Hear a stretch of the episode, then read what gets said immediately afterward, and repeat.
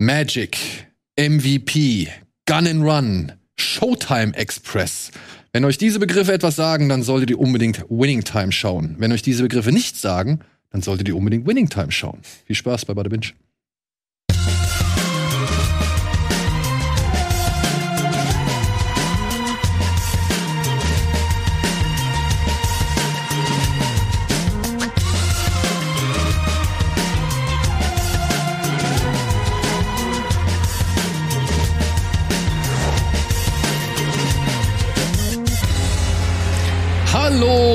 Und herzlich willkommen zu einer neuen Ausgabe Ballerbinge. Ja, und wenn es eine Serie gibt, die hier in der Redaktion sehr, sehr viele ja, Menschen für sich vereinnehmen kann und dann auch auf sehr viel Begeisterung stößt, dann müssen wir eine Folge dazu machen. Und deswegen habe ich mir direkt drei Menschen ins Studio geholt, die ja ganz begeistert sind von einer neuen HBO-Serie namens Winning Time. Timo, ganz frisch, ganz neu, zum ersten Mal dabei, aber bei dieser Serie konnte er nicht Nein sagen. Nee. Der Berti musste leider Nein sagen, weil der hat keinen Platz mehr gehabt. Der wollte nämlich auch über Winning Time reden. Leo wollte über Winning Time reden, weil er auch ein großer Fan ist. Und die einzige Basketball-Koryphäe, die ich kenne, die dürfte natürlich dann auch nicht fehlen. Deswegen danke, dass du äh, dich mit angeschlossen hast, Etienne. Zwischen zwei Trainings gerade. Gleich wieder. Ja? Ja. Ich habe gehört, du hast wieder angefangen. Du bist wieder Ja, auch, eingestiegen. übrigens auch wegen, äh, jetzt nicht wegen der Serie, aber auch wegen Basketballfilm, wegen ähm, Hustle. Hustle mit Adam Sandler gibt's auf Netflix. Absolute Empfehlung für alle. Also so muss man nicht Basketballfan sein, reicht glaube ich, wenn man Sportfilme mag. Ist halt relativ gewöhnliche Underdog zum Erfolgsstory, aber in allem, was der Film macht, top. Und da spielt ja auch ein echter NBA-Star mit als Bo Cruz. Und da gibt's dann so Trainingsmontagen, wirklich so à la Rocky, wo sie dann wirklich, und das hat mich so gepumpt, das hat mich so motiviert, ähm, dass ich gedacht habe, so komm, jetzt willst du es auf die alten Jahre auch noch mal wissen. Ja, schon, ja, wieder Ja. zweimal im Training. Ja. Ich muss gleich direkt als Disclaimer vorwegschicken, ich bin nicht so der Basketball-Experte. Ich habe aber Hustle jetzt zum Beispiel auch gesehen, wie sau viele andere Basketballfilme, weil ich gucke mir das halt auch gerne an. Ich habe nicht so die Feinheiten des Sports intus, beziehungsweise ich kenne mich auch nicht mit der ganzen Historie so aus. Deswegen war für mich zum Beispiel Last Dance äh, war für mich einfach eine echt geile Doku-Serie, weil ich das alles noch nicht so en Detail kannte. Und natürlich kann ich mir über Wikipedia nachlesen, dass die Bulls irgendwie mal fünf Meisterschaften hintereinander gewonnen haben und so weiter. Aber ich fand es halt anhand dieser Serie so erzählt zu bekommen, echt, echt richtig cool. Und ich hätte jetzt nicht gedacht, dass so schnell noch mal irgendwie was im Bereich Basketball daherkommen kann, dass noch mal irgendwie so eine interessante, sag ich mal, Erfolgsgeschichte oder halt auch ja Werdegangsgeschichte erzählt. So, deswegen war ich erstaunt, als ich jetzt dann gehört habe, okay, Winning Time ist da von Adam McKay irgendwie mitproduziert oder beziehungsweise auch inszeniert mit namhaften Darstellern. Und ja, es geht wieder um Basketball. Ich weiß nicht, seid ihr Basketball? Ich weiß, Eddie weiß es, er spielt Basketball, er, er ist derjenige, der mir halt am meisten von Basketball erzählt. Wie ist es bei euch? Also ich hatte mal eine, eine längere Phase, ähm, so vor 10, 15 Jahren, da habe ich sehr krass Basketball verfolgt. Gerade so äh, Boston Celtics und so weiter. Ich habe auch mal hier und da vielleicht mal eine müde Mark drauf gesetzt. ähm, weil die Quoten immer ganz gut waren. Ähm, und dann aber wieder ein bisschen rausgerutscht. Aktuell wieder so ein bisschen die Finals, äh, auch so Boston gegen, gegen Golden State verfolgt. Ähm, und früher halt angefangen mit den Bulls. Also ich kam genau nach dieser Lakers-Area Area quasi äh, in den 90ern zum Basketball. Und dann aber immer nur so sporadisch. Aber auch nicht irgendwie hobbymäßig gespielt oder so. Ja, also früher, also von meiner Warte, der halt sich so nicht für Basketball interessiert hat, für mich gab's immer nur die Bulls. Also Mhm. überall, wo du was vom Basketball gehört hast, immer Bulls, Bulls, Bulls oder halt eben dann Jordan, Mhm. Pippen, äh, Rodman und so weiter. Also das war das Team. Ja, ich weiß nicht, bist du immer schon, ich weiß nicht, was, was ist dein bevorzugter Verein da? Ich habe nicht wirklich einen bevorzugten Verein, weil mir da so die, die, dieser Lokalpatriotismus fehlt. Ich war immer Fan von Spielern. Und wenn dann ein Spieler zu einem anderen Verein, die wechseln da ja ständig so, dann bin ich da mehr oder weniger so mitgegangen. Gibt schon so Vereine, wo man so gewisse Sympathien hat. Ja, ich meine, die Bulls in den 90ern, das hat mich auf jeden Fall mitgeprägt, diese ganze Jordan-Zeit. Ich habe ja das, was da in Last Dance ist, habe ich ja, äh, habe ich ja wirklich so damals mitgekriegt. Ich war damals tief traurig, als Jordan aufgehört hat, Basketball zu spielen. Und war halt ultra gehypt, als er dann zurückkam. Und ähm, Plus Space Jam. Plus Space Jam, ja, natürlich, aber halt so generell damals, das war auch mit ein Grund, warum ich halt angefangen habe, auch Basketball zu spielen. Ich weiß noch, War also- Jordan? Ja, es war eigentlich White Man Can't Jump. Ich habe White Man Can't Jump im Kino gesehen und wusste ehrlich gesagt gar nicht so richtig, was mich da erwartet, weil der hieß ja auch Weiße Jungs bringen's nicht.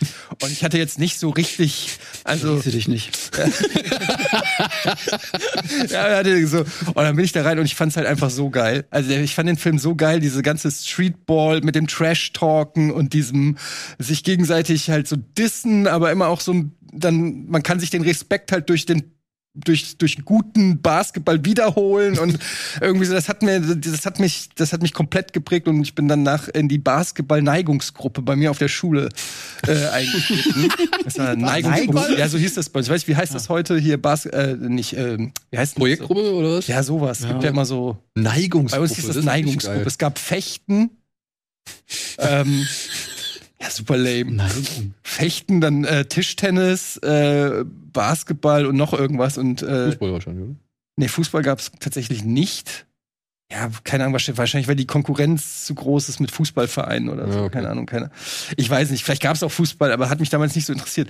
Und ja, und so bin ich dazugekommen. Und dann, da fing es dann so an, dass, dass dann da halt Spieler waren, die haben dann irgendwelche VHS-Kassetten von, von den Bulls und dann gab es noch N Inside NBA, das Format. Äh, ähm, und so, und so bin ich dann da reingekommen, habe dann tatsächlich auch so ein bisschen die NBA verfolgt und äh, aber man konnte das ja in Deutschland gar nicht. Also heutzutage geht das mit League Pass und The Zone und so weiter.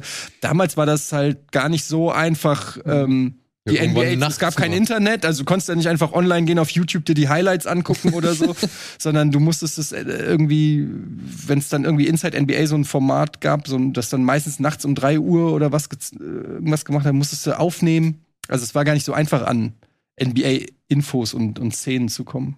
Und bei dir?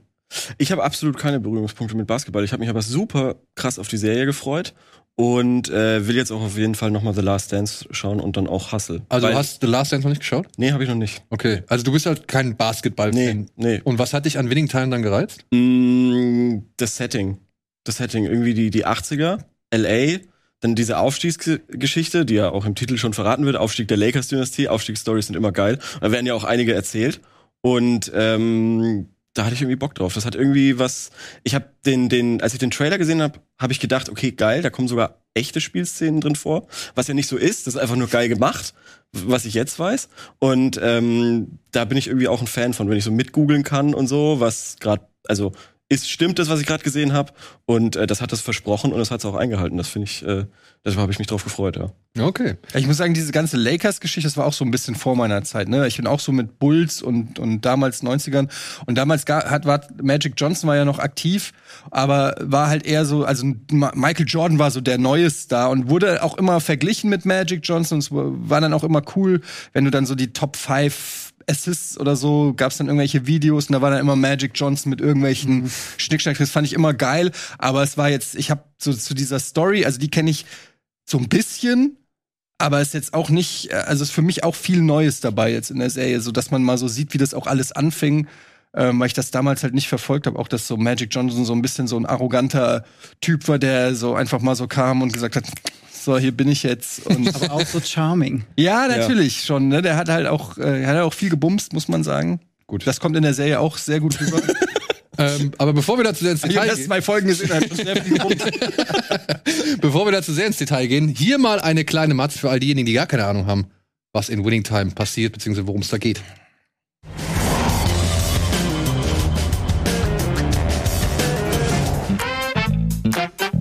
Als der exzentrische Unternehmer Jerry Buss 1979 die LA Lakers kaufte, begann der Aufstieg der Lakers-Dynastie. Dazu investierte Buss in die Modernisierung des Basketballvereins und seiner Spieler. So holte er Rookies wie den 20 Jahre jungen Irvin Magic Johnson ins Team, der das schnelle Run-and-Gun-Spiel etablierte. Was sonst noch zum Erfolg der Basketballmannschaft beitrug, seht ihr in Winning Time.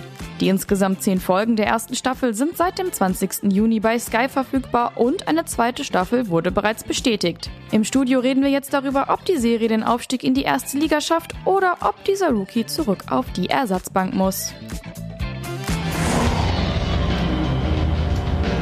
Ja, ob der Rookie auf die Ersatzbank muss. Ich glaube nein, oder? Also ich, ich, ich habe jetzt auch nur vier Folgen gesehen, aber anhand der würde ich jetzt schon mal sagen, nee, ich finde, das ist eine der erstaunlichsten Serien, beziehungsweise der herausragendsten Serien. Ob man das, ob ich das jetzt wirklich komplett alles cool finde bis zum Ende, weiß ich noch nicht. Kann ich noch nicht sagen. Aber das, was ich bislang gesehen habe, finde ich auf jeden Fall sehr, sehr bemerkenswert. Ja, allein, und jetzt fangen wir mal an, ich finde schon geil, man hat sie da im Trailer gesehen, die Mhm. zeigen also die Szene, wenn Karim Abdul-Jabbar mit Bruce Lee in, in Spiel des Todes kämpft, ja? Das Ja, ist- zumindest kurz, ja. Und sie zeigen auch Kareem Abdul-Jabbar am Set von Airplane. In der ersten Folge. Und das war für mich der Moment, wo ich gesagt habe, okay, ich bin jetzt verkauft. Wir sehen Karim Abdul-Jabbar in der Szene, wo er mit dem kleinen Jungen spricht, der eigentlich ja, ihm unterstellt, Karim Abdul-Jabbar zu sein. Mhm. Und er permanent behauptet, nee, er ist Pilot und heißt so und so. und diese Szene wird halt eins zu eins nachgestellt. Und man muss schon mal sagen, ne, castingtechnisch, Wahnsinn. Hammer. Ja. Hammer. Also dieser Karim Abdul-Jabbar, der da jetzt sitzt, Ich habe mich das nicht nur Karim Abdul-Jabbar, sondern auch ähm, äh, Magic Johnson. Ich habe mich gefragt, wie muss dieses Casting gelaufen sein? Die müssen ja dann irgendwie 2000 schwarze, zwei Meter große Basketballfähige äh, Typen gecastet haben, die dann auch noch so aussehen wie er und aber auch gut schauspielen können, gut Basketball können. Das ist genau der Punkt. Adam McKay wollte schon, wollte schon aufgeben. Ja. Sie haben ihn super spät erst gesehen. Echt? Irgendwo, irgendwo aus den tiefsten, weiß ich nicht was, Kalifornien war es, glaube ich, weiß nicht genau. Und er wollte schon, er wollte schon, wir finden ihn nicht, wir finden ihn nicht. Dann haben sie ihn gefunden. Und er hat sich auch mit seinem äh, Producer, Bornstein, wie der heißt, Monstein, äh, ja. Ähm, so ein bisschen kurz geschlossen und dann, okay, wir haben ihn. Aber wie du schon sagtest, okay, er kann Schauspielern, aber kann er auch Ball spielen, ne? Kann er auch Basketball, kann er das alles irgendwie auch sportlich machen? Dann haben sie ihn da getestet. Und dann, aber es war hervorragend. Wahnsinn. Gecastet. Also er sieht ja wirklich so aus. Also von dem ja, äh, ganzen Erscheinungsbild. Und es, stell dir vor, du hättest den gefunden und er wäre 1,70 groß gewesen. Das wäre ein bisschen meine, das ist der perfekte Typ, aber ist einfach 1,70. Was sollen wir machen? Wir können nicht jede Szene von unten ein schießen. Ja. Ja.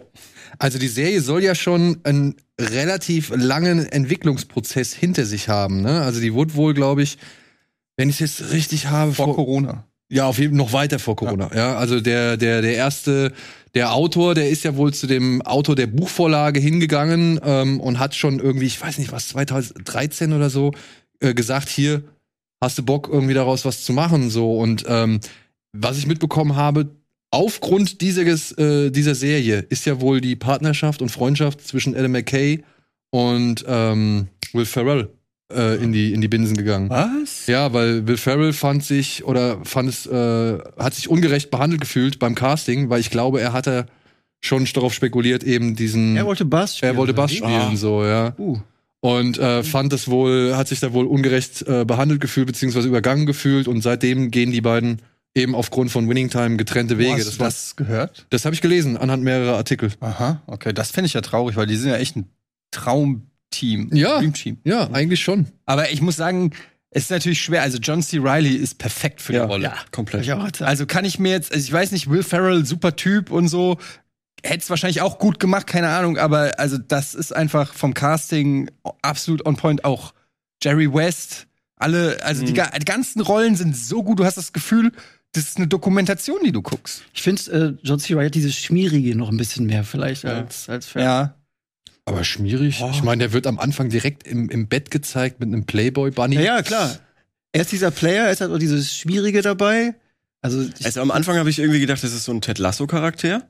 Und dann irgendwann kommt aber der Hugh Hefner dazu, auf jeden Fall. Ja, Hugh Hefner trifft es, glaube ich. Ich Ja. kenne jetzt auch den Originaltypen überhaupt nicht. Ich kann überhaupt nicht sagen, ob der jetzt wieder äh, nah dran ist Ja. oder so, aber man hat so das Gefühl, der ist komplett in seiner Zeit richtig. Ich so, hätte, ne? ich hätte ihn kaum erkannt auch. Ja. Also ich finde, der sieht so anders aus zu sein. Sonst, er hat ja sonst gelockte Haare. Und er so. spielt ja sonst Ja. auch immer so ein bisschen leicht schusselige, so ein bisschen unsichere Charaktere oder so ein bisschen auch dümmliche Charaktere.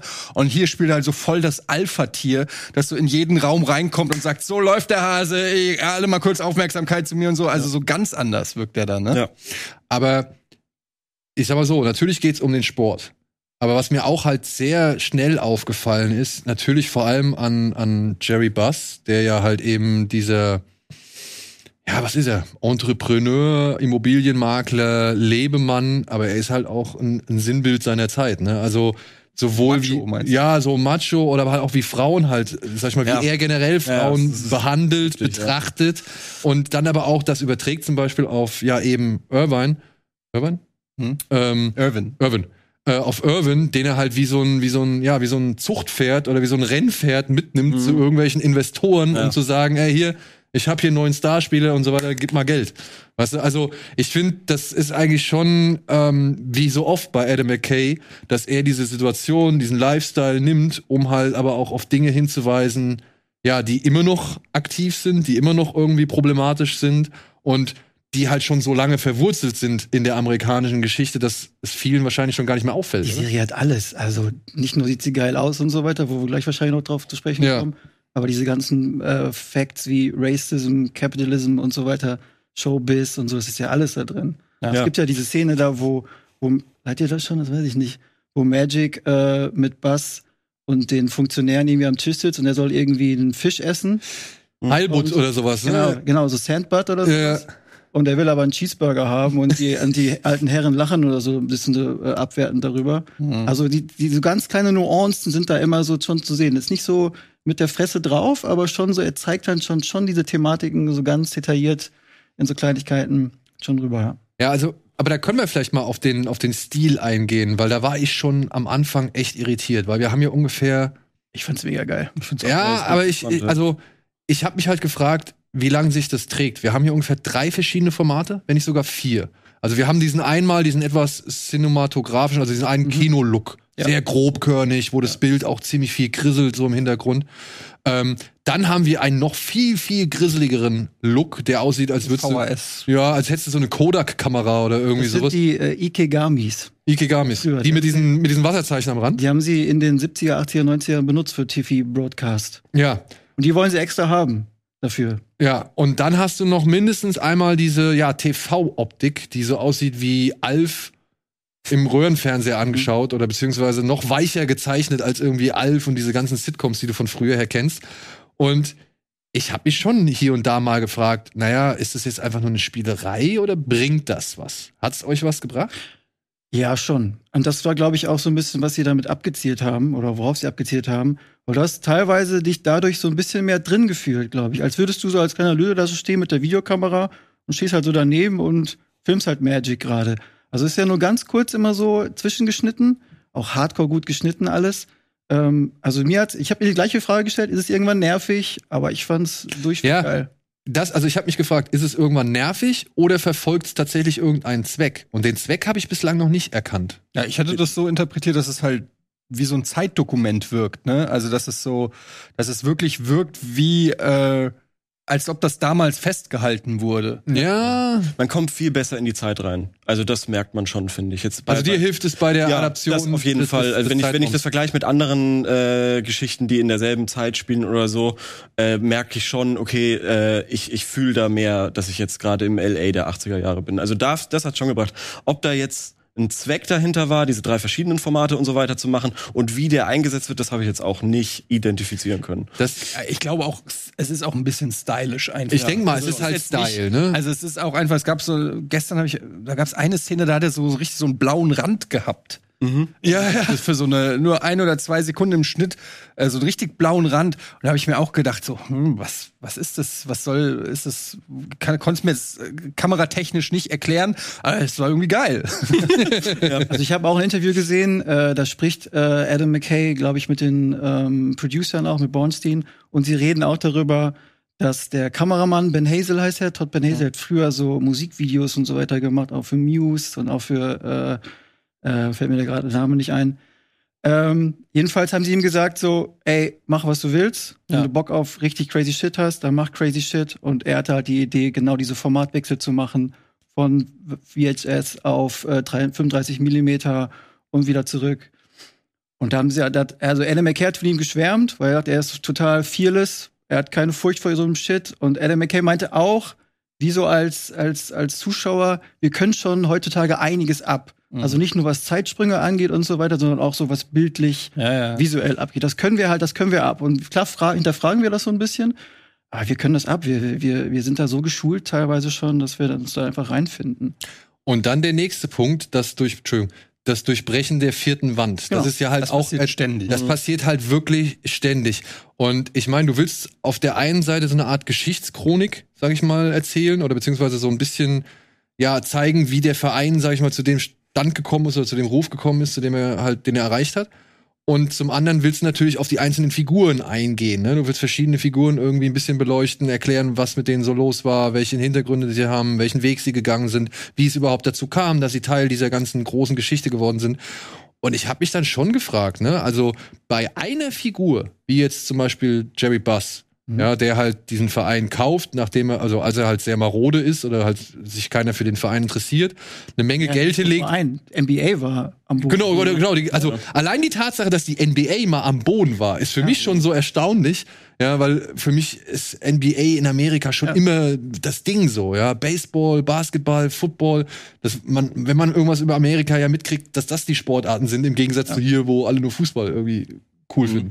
Und das fand ich schon erstaunlich, aber ich habe mich halt gefragt, wenn jetzt mehr als eine Figur in die vierte Wand oder zur vierten Wand spricht oder die vierte Wand durchbricht, kann man dann wirklich, ja, so eine, weiß ich nicht, emotionale Geschichte vermitteln? Kann man die Figuren wirklich irgendwie tief machen? Weil die drohen doch dann alle irgendwie Karikaturen zu werden oder Witzfiguren oder Witzlieferanten oder so, ja. Also das ist so, was ich mich gefragt habe, ob das wirklich über zehn Folgen hin gut gehen kann, dass man echt alle Personen, die da irgendwie einmal auftauchen, auch wirklich die vierte Wand durchbrechen lässt. Aber passiert das? Das machen ja nicht alle. Ich glaube, Magic macht's noch. Ja. Magic macht's noch, die, die Frau macht's noch, die, die äh, Assistentin, die ja dann später zur, zur Wieder? Managerin, genau, Mhm. zur Managerin der, der Dings. Also es, es gibt auch kleine Szenen. auch viel mehr noch machen. Es gibt, es gibt Aufnahmen in Interviews, wo äh, Leute ankamen, wann kommt denn mein äh, Magic Moment in die Kamera? das, gibt's auch. das haben die so ein bisschen runtergedrückt, Ja. weil es dann genau, wie du schon Ja. sagtest,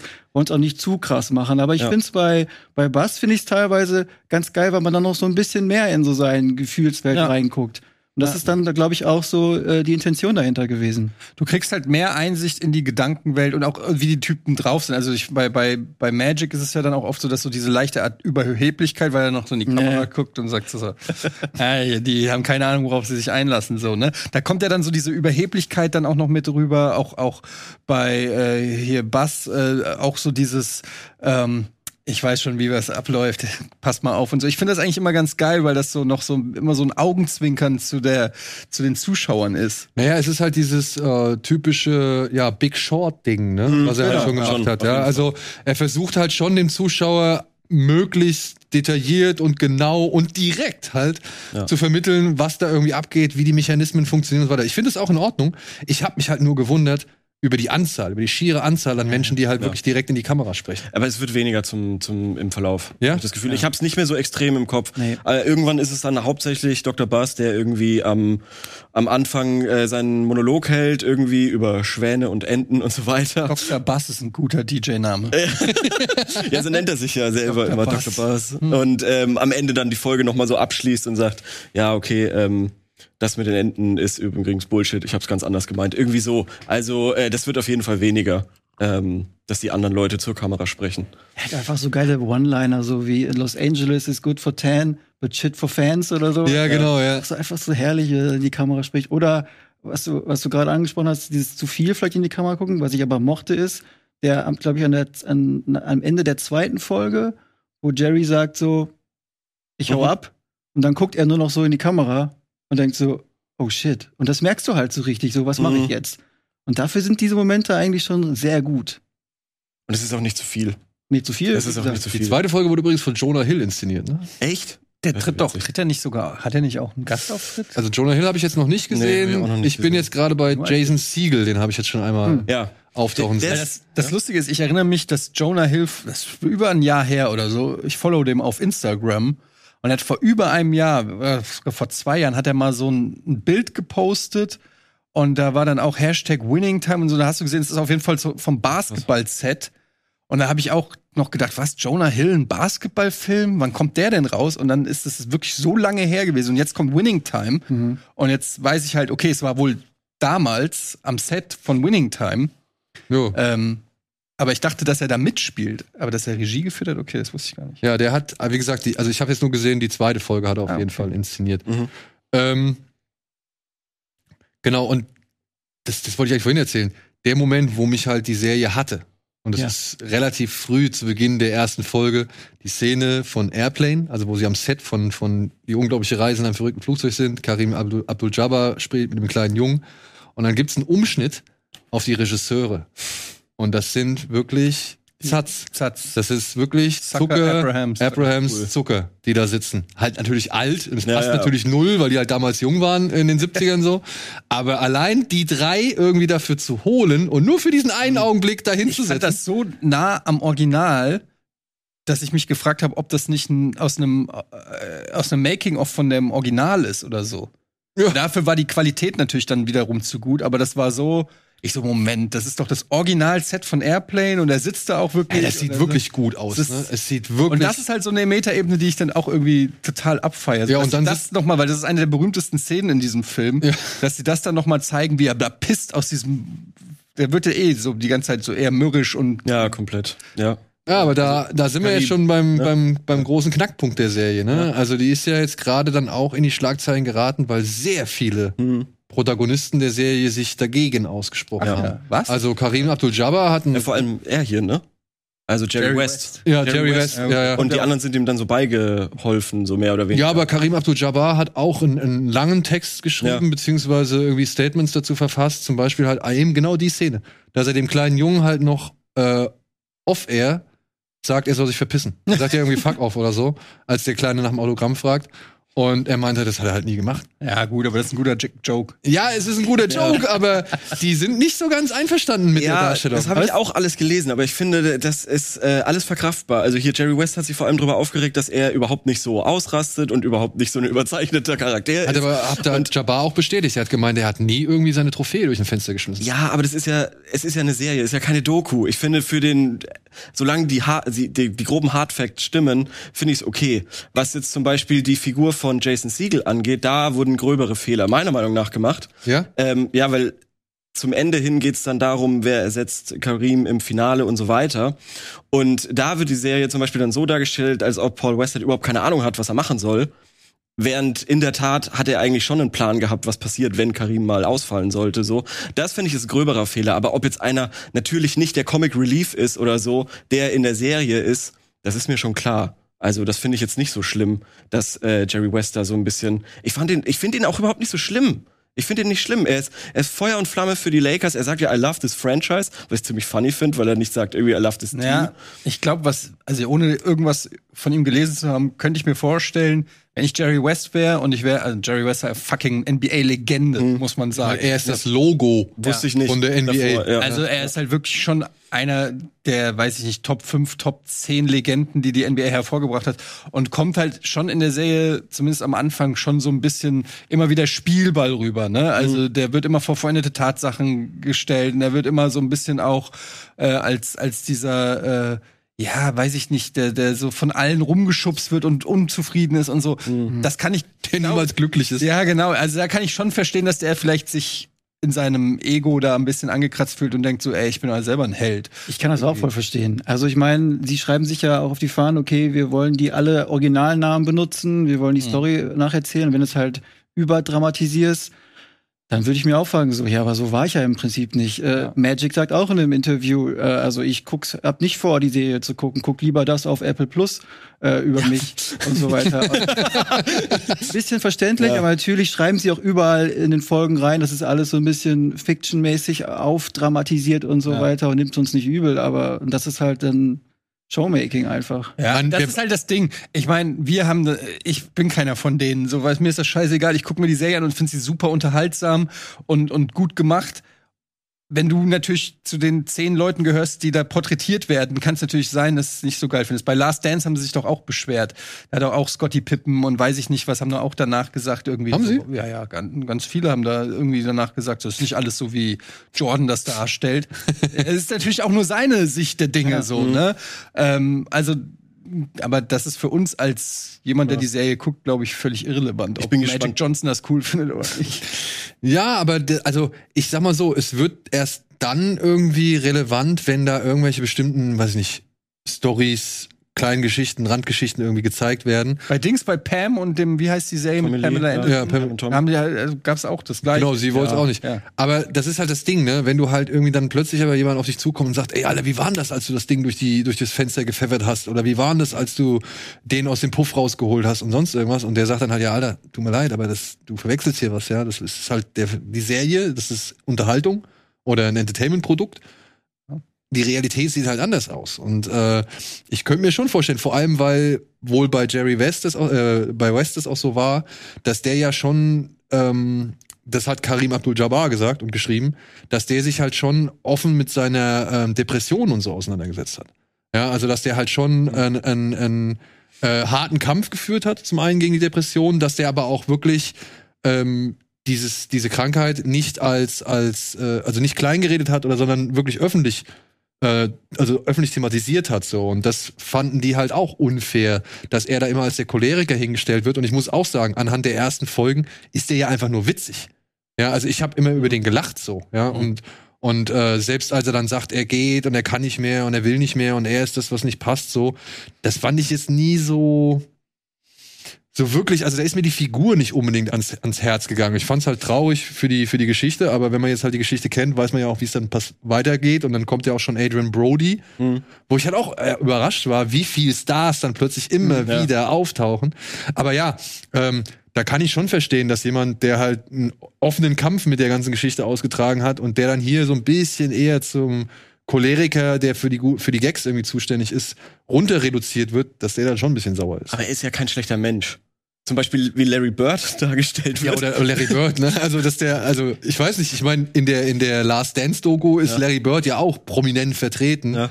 Aber dieses Hillbilly-Image, Ja. das habe ich nicht mitbekommen. ja, ja, das, das, das frage ich mich auch, ob Larry Bird wirklich so ein Der Typ soll ein war. bisschen rougher gewesen sein, Aber das ist schon- so ist natürlich dann schon wirklich so Hillbilly-Style, Ja. also mit so einem Fahnen im Maul und Bier und keine Ahnung. Ja, ja, so wie er da in diese, in diese Dose spuckt und so. Das ist alles Auf der so anderen eklig. Seite kann ich mir halt auch vorstellen, was wir alles nicht wissen, was Ja. da so hinter den Kulissen passiert. Also ich meine, ich kenne so Stories von Michael Jordan, ähm, die, die sind auch nicht bekannt. So, ne, da ist er nicht der, der Sportmann, den man kennt und der den geilen Schuh entwickelt hat, sondern da ist er einfach irgendwie der Fremdgeher, der äh, vom letzten Spiel noch irgendwie einmal quer durchs Hotel bumst. So, also da gibt's echt auch äh, Stories, die man dann so auch nicht kennt und wenn man Michael Jordan fragen würde, würde er wahrscheinlich auch sagen, Quatsch, habe ich nie gemacht, so, ne? Also Ja. Obwohl ich finde, man, man, man, man merkt an Last Dance so ein paar Anleihen. Da gibt's ja diese Szenen, wenn er da mit seinen drei Weisen, seine drei Jungs, die da immer irgendwie, diese alten Herren da, die da immer mit rumhängen, wenn er da irgendwie in dem Büro, in dem er immer alleine gehockt hat, mit denen irgendwie hier schön würfelt und, und Geld Gambelt. gambelt und so, so weiter. Also ich glaube, ähm, da konnte er nicht ganz ver, verbergen, dass er auch hier und da, ja, angreifbar war. Ich meine, das sind irgendwie, man muss sich das mal so vorstellen, das sind irgendwie mit 20er oder Anfang 20-Jährige Multimillionäre, absolute Topstars in, in zumal in LA noch. Hm. Ähm, dass die nicht alle die bodenständigsten Typen sind, kann man sich, glaube ich, da braucht man nicht allzu viel Fantasie so. Und äh, finde das eigentlich ganz cool, wenn die Serie sowas dann auch ähm, mit einbaut und die jetzt nicht nur so Propaganda machen für äh, Die tolle NBA, ne? Sportler oder für die NBA, sondern auch zeigen so, ja, ey, also da geht vor schon allem- ab hinter den Kulissen. Vor allem auch gut freizügig, ne? Also muss man auch Oh, mal ja. HBO wieder, ähm, Ah, ist halt HBO, ne? ja. aber es ist halt schon echt ein Merkmal mittlerweile. Ja. Ist jetzt aber auch nicht das, was, was jetzt so äh, bei mir jetzt hängen geblieben ist, die Freizügigkeit. Aber Nein, nein, aber also wenn sie, wenn sie die Zeit darstellen wollen, Ja. Finde ich, sind sie sehr kompromisslos, was das angeht. Ja, auf jeden Fall. Das geht ja schon los, wenn ähm, Magic das erste Mal auf die Party kommt und dann so eine Blonde sagt, ja, ey, wenn du Kokain benutzt, dann trink bitte nicht den Champagner dazu oder trink nur Champagner dazu oder irgendwie sowas. Und dann sagt Dr. Bass auch nur, ja, da, da ist er noch nicht. Das kommt noch. Da ist er noch nicht. Ja, ja, ja, genau, irgendwie sowas, sowas. Ja, ja, ruhig, das. Er ist, kommt gerade aus Michigan oder so. Ich habe es hier gerade nochmal nachgelesen, also nochmal gefunden. Im Jahr 2014 ist der Drehbuchautor und Co-Schöpfer Jim Hecht oder Hecht, wie wird denn das ausgesprochen mit Hecht? Ja, äh, ist der an den Autor Jeff Perlman, der das Buch geschrieben hat über die Lakers-Dynastie, äh, ist der rangetreten, um das zu machen. Und es hat dann bis 2019 gedauert, bis dann irgendwie Krass. das Ganze in Bewegung gekommen ist. Und Adam McKay musste wohl erst eine Pilotfolge organisieren oder inszenieren. Und dann hat HBO gesagt, okay, jetzt machen wir auch den Rest. Ja, wahrscheinlich auch sowas wie Last Dance ähm, durch den Erfolg. Also Last Dance war ja sehr erfolgreich, dass, dass sowas dann auch immer Hm. ne, den Weg ebnet, dass man sagt, okay, Basketball, die können das ja heutzutage sehen, die das ja sofort, wie viele Leute haben es geguckt und so, die können direkt ausrechnen. Ja, aber gut, das war Ist kein Netflix. Zufall, dass jetzt da ein Basketball-Shit rauskommt.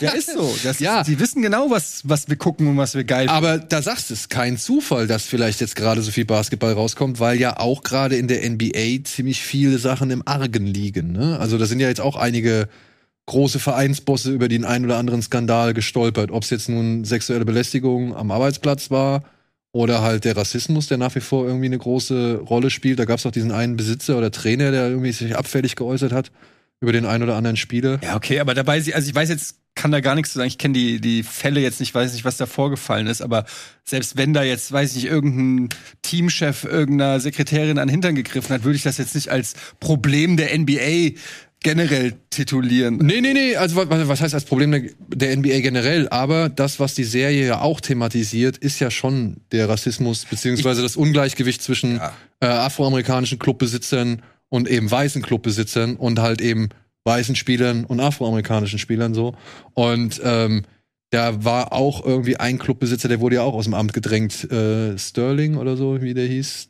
Der war auch äh, Afroamerikaner und hat jetzt den Verein, wurde da quasi so rausgepresst. Also ich denke mal, Adam McKay möchte auch eben wie schon bei allen Sachen, bei Vice, bei Big Short, bei, wie hieß der Kometfilm? Don't, don't look up. Don't Look Up, äh, immer schon auf gewisse gesellschaftliche Missstände hinzuweisen und den Leuten das halt aber auch wirklich dann offen ins Gesicht zu drücken. Aber das finde ich, das handeln sie hier ganz cool mit, mit Magics Vater zum Beispiel, der auch äh, sehr oft so eine Rolle einnimmt, der A, Magic so ein bisschen runterdampft, ne? So, ey Junge, du weißt schon, wo wir herkommen. Ich war hier so ein äh, Garbage Truck und so weiter.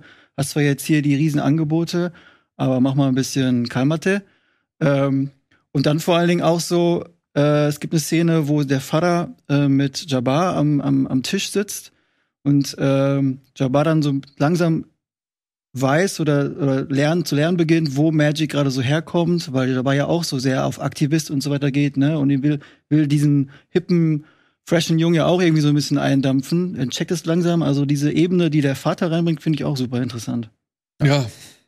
Ja. Auch die Mutter, ne, wo er ihr eine Badewanne kauft Ja. und sie erstmal so sagt, so, äh, ich brauche keine Badewanne oder so. Und er denkt sich halt einfach nur so, ey, die ganze Stadt liebt mich, warum liebt mich meine Mutter nicht? Und, äh, Finde ich eigentlich auch, fand ich auch eine ganz schöne Szene, weil das so, so ein bisschen zeigt, so, die Eltern kannst du halt nicht beeindrucken mit deinem Reichtum oder irgendeinem Fame. Du bist halt immer noch der Typ, dem die Windeln gewechselt Super haben. religiös, die Mutter, Ja. dass die sowieso nicht so beeindrucken und hat Genau. Angst so. was Die mag ja nicht mal, dass er Magic heißt, was Ja. ja, Devils Work. Ja, aber dann Magic auch, ne? Und dann, das, das fand ich halt, ich, also ich weiß jetzt nicht anhand, wie viele Figuren das noch irgendwie, oder wie viele Figuren noch so viel Fleisch bekommen. Aber das fand ich dann auch eine, sag ich mal, relativ schöne Entwicklung oder eine schöne Charakterisierung zu sehen, wenn Magic dann seinen Frust, den er aufgrund irgendwie seiner Eltern oder beziehungsweise seine Eltern ihn nicht als den Magic ansehen, sondern immer noch als den kleinen äh, Sohn, den sie großgezogen haben, ähm, wie er dann halt immer wieder versucht, zum Beispiel seinen Frust abzubauen, indem er den neuen Freund von seiner Ex-Freundin irgendwie runtermacht.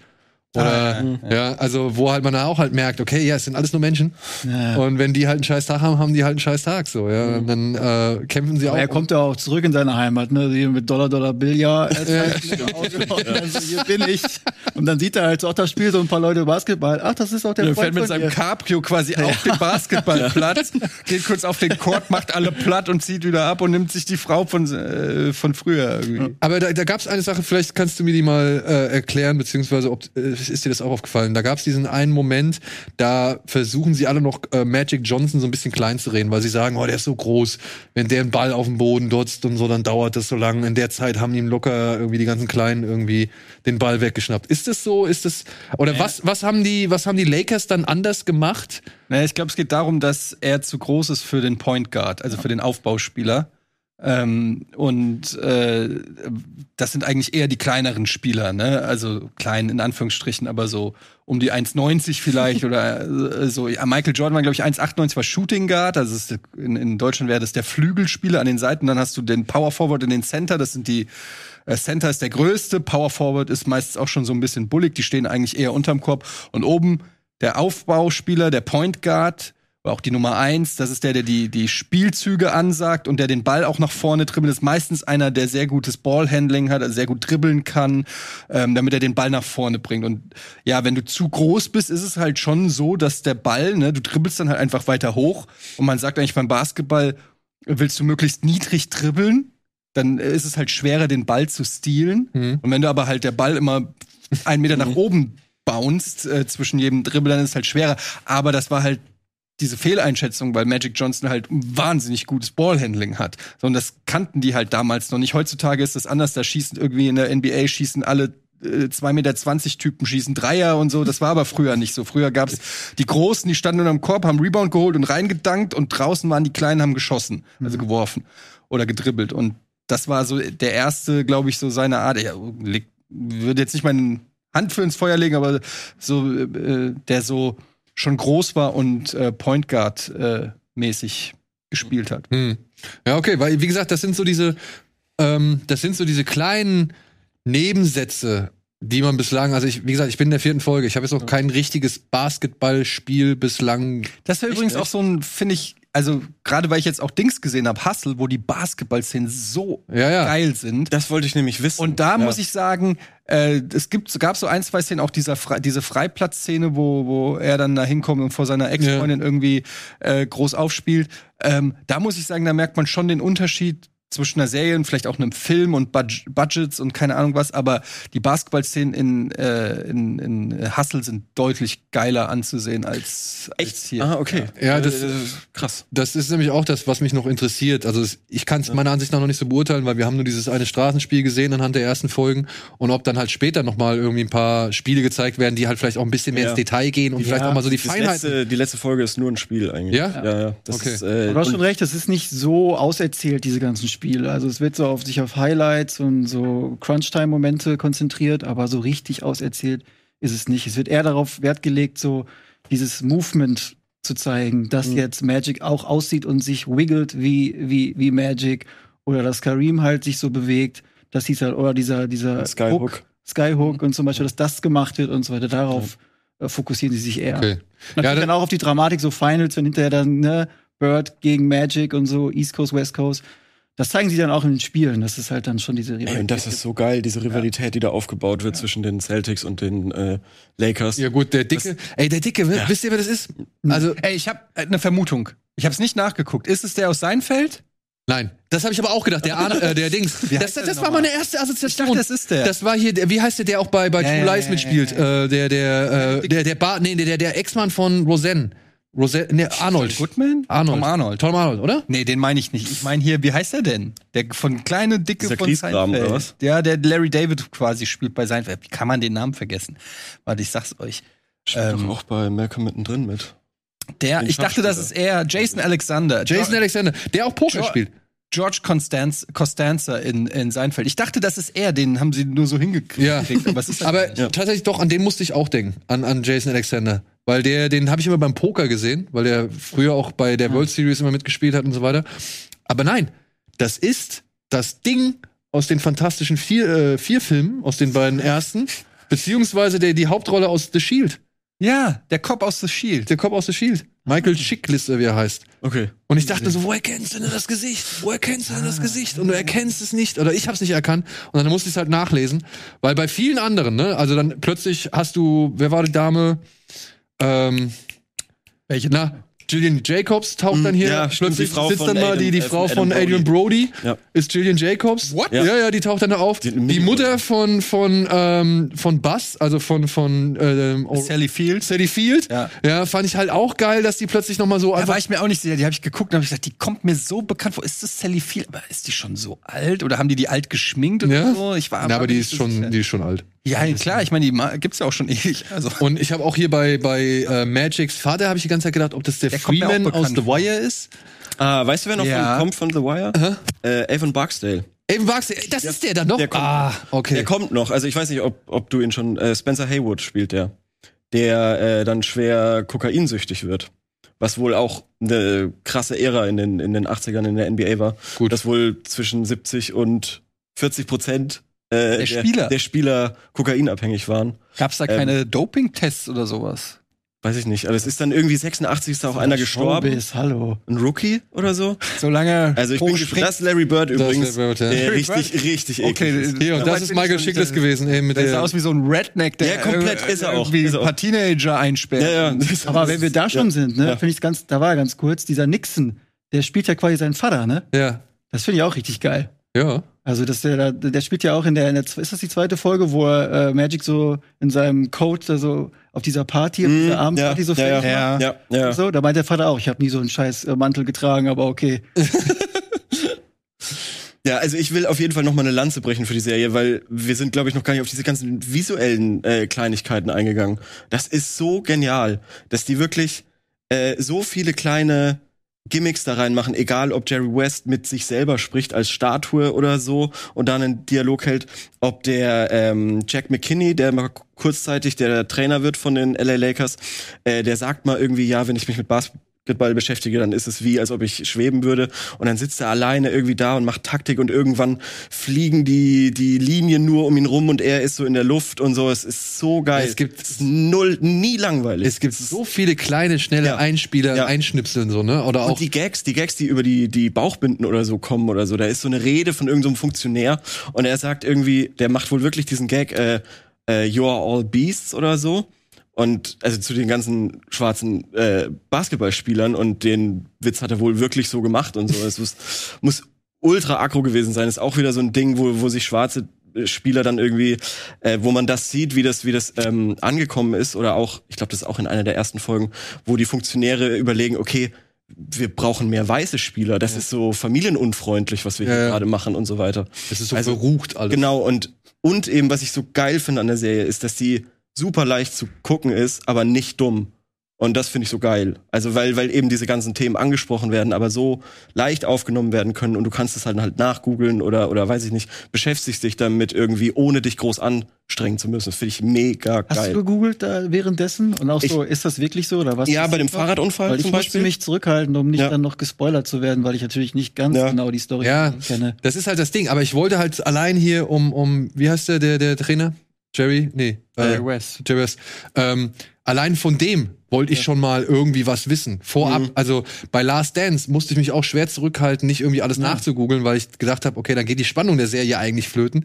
Hier bei Winning Time fand ich es nicht ganz so schlimm, weil man ja von vornherein irgendwie die Information mitbekommt, naja, wir haben hier schon dramatisiert, wir haben hier Ja. schon fiktionalisiert, Ja. wir haben hier schon ein bisschen ein paar Sachen erfunden und so weiter. Und da fand ich es nicht ganz so schlimm, aber ich habe halt schon zu einzelnen Figuren, wollte ich einfach mal wissen, wie sahen die aus? Genau, genau, genau. und wie genau, war ja. so deren Ja. Werdegang? Weil ich fand das von ihm so eine interessante Geschichte, dass der fünfmal im Finale steht. Sechsmal. Oder sechsmal? Sechsmal in Folge, sechsmal verloren gegen die Celtics. Genau. Und, und sechsmal verliert er gegen die Celtics. So, ja. Und Ja. das ist, also das Absoluter ich, Wahnsinn. das ist so eine Geschichte, Ja. die müsstest du eigentlich schon kennen. Ja, So, das hab ich mir auch so gedacht. weiß ich nicht, ja. Also das ist so, weiß ich nicht, wie, wie, keine Ahnung, der, der aufgerissene Oberschenkel von Dings, so, weißt du, im Fußball. Aber es gibt einfach so viele Geschichten dieser Art. Ja, das ist Komplett. ich, Und ähm, ja, es ist wirklich. Ich freue mich auf die zweite Staffel auf jeden Fall.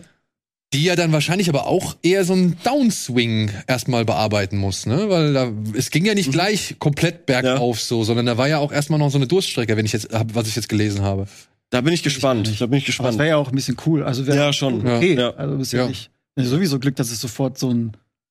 Also ich will nichts vorwegnehmen, aber Äh, die, ja, schon. ja, schon inter- sehr erfolgreich das Ende. Ja, das macht irgendwie alles so Bock zu gucken, weil es sind so viele Aufstiegsstories und die machen alle Bock. Es ist, ist ja mehr als nur eine. Das sind ja von, von Magic, von der Tochter, von Jerry Buss auch irgendwo, der ja auch der arme Millionär ist, der jetzt in die NBA einsteigen will. Aber Äh, er hat, er hat ja wirklich das geschafft, was er sich vornimmt. Ja, Weil, schon. Wenn ich es richtig Absoluter verstanden habe, ist seine Tochter oder seine Ex-Frau jetzt die, für- die, die, die Leiterin des, des äh, Unternehmens, beziehungsweise der, vor allem hat er ja auch wirklich nicht nur den Verein, sondern auch die ganze NBA durch seine Maßnahmen Ja. und so. Da gibt es ja. Ja. auch diese Diskussion, was kann man eigentlich in dieser Arena machen, wenn Ja. kein NBA ist und so. Ähm, Da geht's das ist ja auch so vor ja. unserer Zeit, weil für uns ist völlig selbstverständlich, dass da dann äh, im Staples Center Billie Eilish singt. Mhm. Aber das war nicht immer so. Auch Wir neu, haben sich ja. einfach gedacht, so was machen wir denn jetzt? Wir haben jetzt hier diese Millionen-Arena und äh, dann äh, irgendwie einer auf die Idee kommt, ja, warum machen wir eigentlich nicht äh, irgendwie Bands? Und du wirst erstmal schief angeguckt, bist du bescheuert, du kannst doch nicht eine Band in so ein Stadion und dann ja, oder warum laden wir nicht einfach auch nochmal ein paar Hollywood-Stars ein? Ja. Ich habe gehört, Jack Ja, Nicholson kommt vor und äh, da bin ich schon sehr gespannt drauf. Ja. Weil der ist ja wohl glühender Lakers-Fan, Geil. hat seit der Pandemie nicht ein Spiel verpasst. sitzt ja immer Äh, Courtside. oder bis zur Pandemie nicht ein Spiel verpasst. So. Gibt's ja einige, das ist ja ganz lustig. In der Enge gibt's ja wirklich dann so diese Courtside-Seats, ne, wo dann immer die Promis sitzen. Da hast du ja mal Jay-Z sitzen oder Drake bei den Raptors oder so. Und äh, bei, teilweise ist es ja schon so, dass die so also da gibt's ja auch so auf YouTube und Instagram oder so, kriegst du ja so Schnitte, wo dann irgendwie Drake zum Coach hingeht, während Ja, ja, der ja. gerade seiner Mannschaft irgendwas sagt und dem noch mal so einmal so massiert, so, ja, du schaffst das hier, ne? So, wo, wo ich mir gerade vorstelle, das Äquivalent im Fußball in Deutschland. So nah dran zu sitzen, kannst du Wo dir so, vorstellen. wo so irgendein HP Baxter. so Till Schweiger geht Oder Till Schweiger. zu Chris- Christian Streich und sagt so, so hier, zeig den jetzt mal so und alle so, ja danke Till. So äh, äh, unvorstellbar. Der Ey, da hab wird ich mir aber wieder nach Nagelsmann gehen, oder? Ja, whatever, ja, Ja, ja. zu wem auch immer. Ich meine, ich finde so, Ja, Ich habe mir aber auch Gedanken gemacht, welche Fußballmannschaft, mit welcher Fußballmannschaft könnte man das machen? tatsächlich soll es jetzt äh, anhand äh, Beispiel Ich, ich, ich sage Man United in den 90ern. Bayern München. Ach, come on. Die Bayern kriegen jetzt, so wie es aussieht, warte, ich hab's ja auch irgendwo. Man United in den 90ern wer produziert das perfekt. denn? Uli Hoeneß? Aber auch so überdramatisiert oder wie? Weil die haben ja, die haben ja schon ihre Doku-Serien. Ja, eben.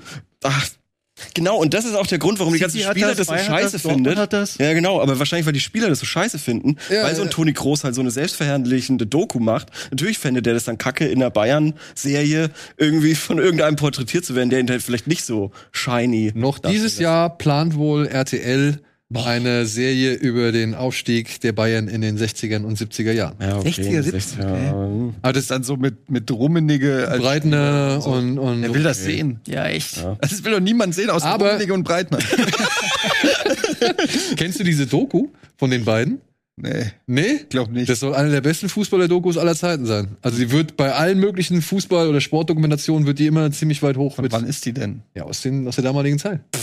Okay, echt? Ja, wo sie halt die ganze Zeit gehört, ja. filmen, wie Breitner und, und, und ähm, Hoeneß Hm. äh, da so, so abhängen. Oh, wie heißt sie denn? Mir gar nichts. Hab ich auch noch nicht gehört. Aber das finde ich jetzt raus. Schnell, schnell. Ey, das muss ich einmal sein, schnell- Das kann nicht sein, dass ich 30 Stunden diesen äh, Elf-Leben-Podcast höre um, äh, und da wird niemals diese Doku erwähnt. Das gibt's doch nicht. Echt? Das äh, Ey, kann mich nicht, kann mich nicht entsinnen. Muss ja auch nee. wahnsinnig gut gewesen sein. Ja. Nein, es ist super, es ist ein super Podcast, wirklich. Wahnsinn. Der Podcast ist, ja, aber die. Ach, die Doku, ja, schon. Warte, Doku, Breitner, Hoeneß.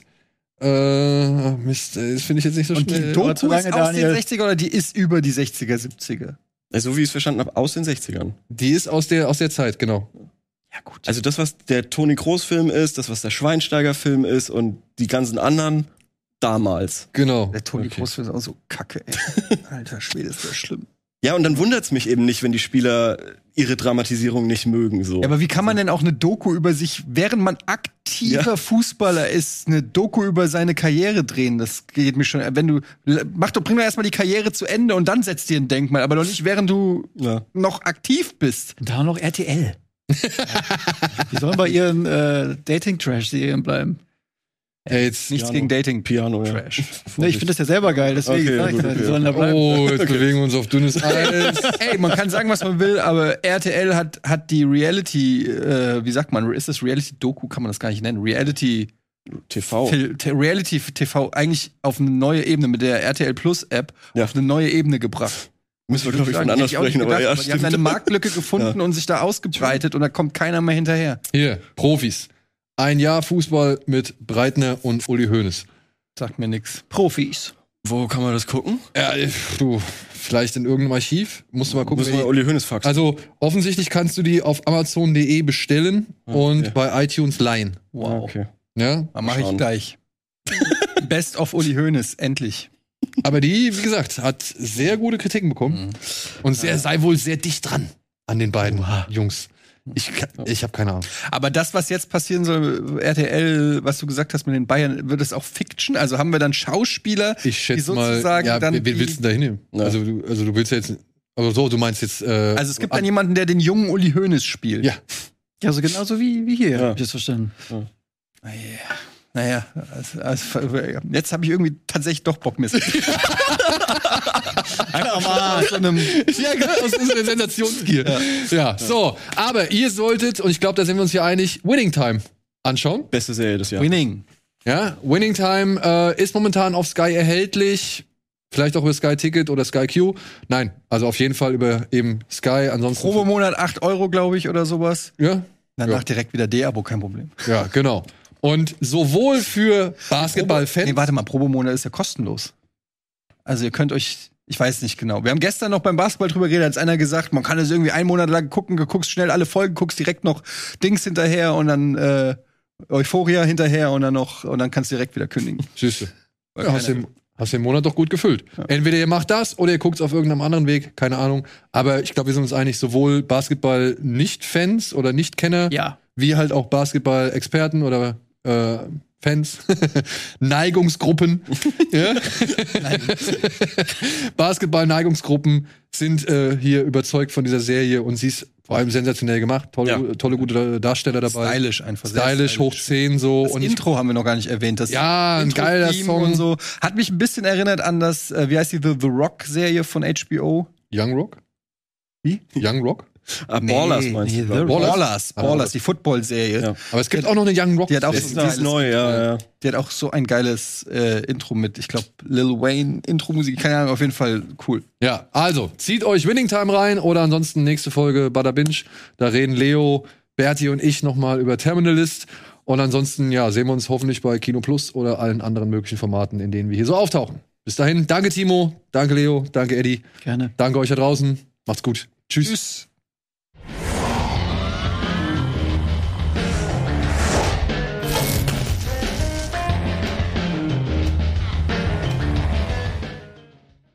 Diese Sendung kannst du als Video schauen und als Podcast hören. Mehr dazu unter rbtv.to slash badabinch.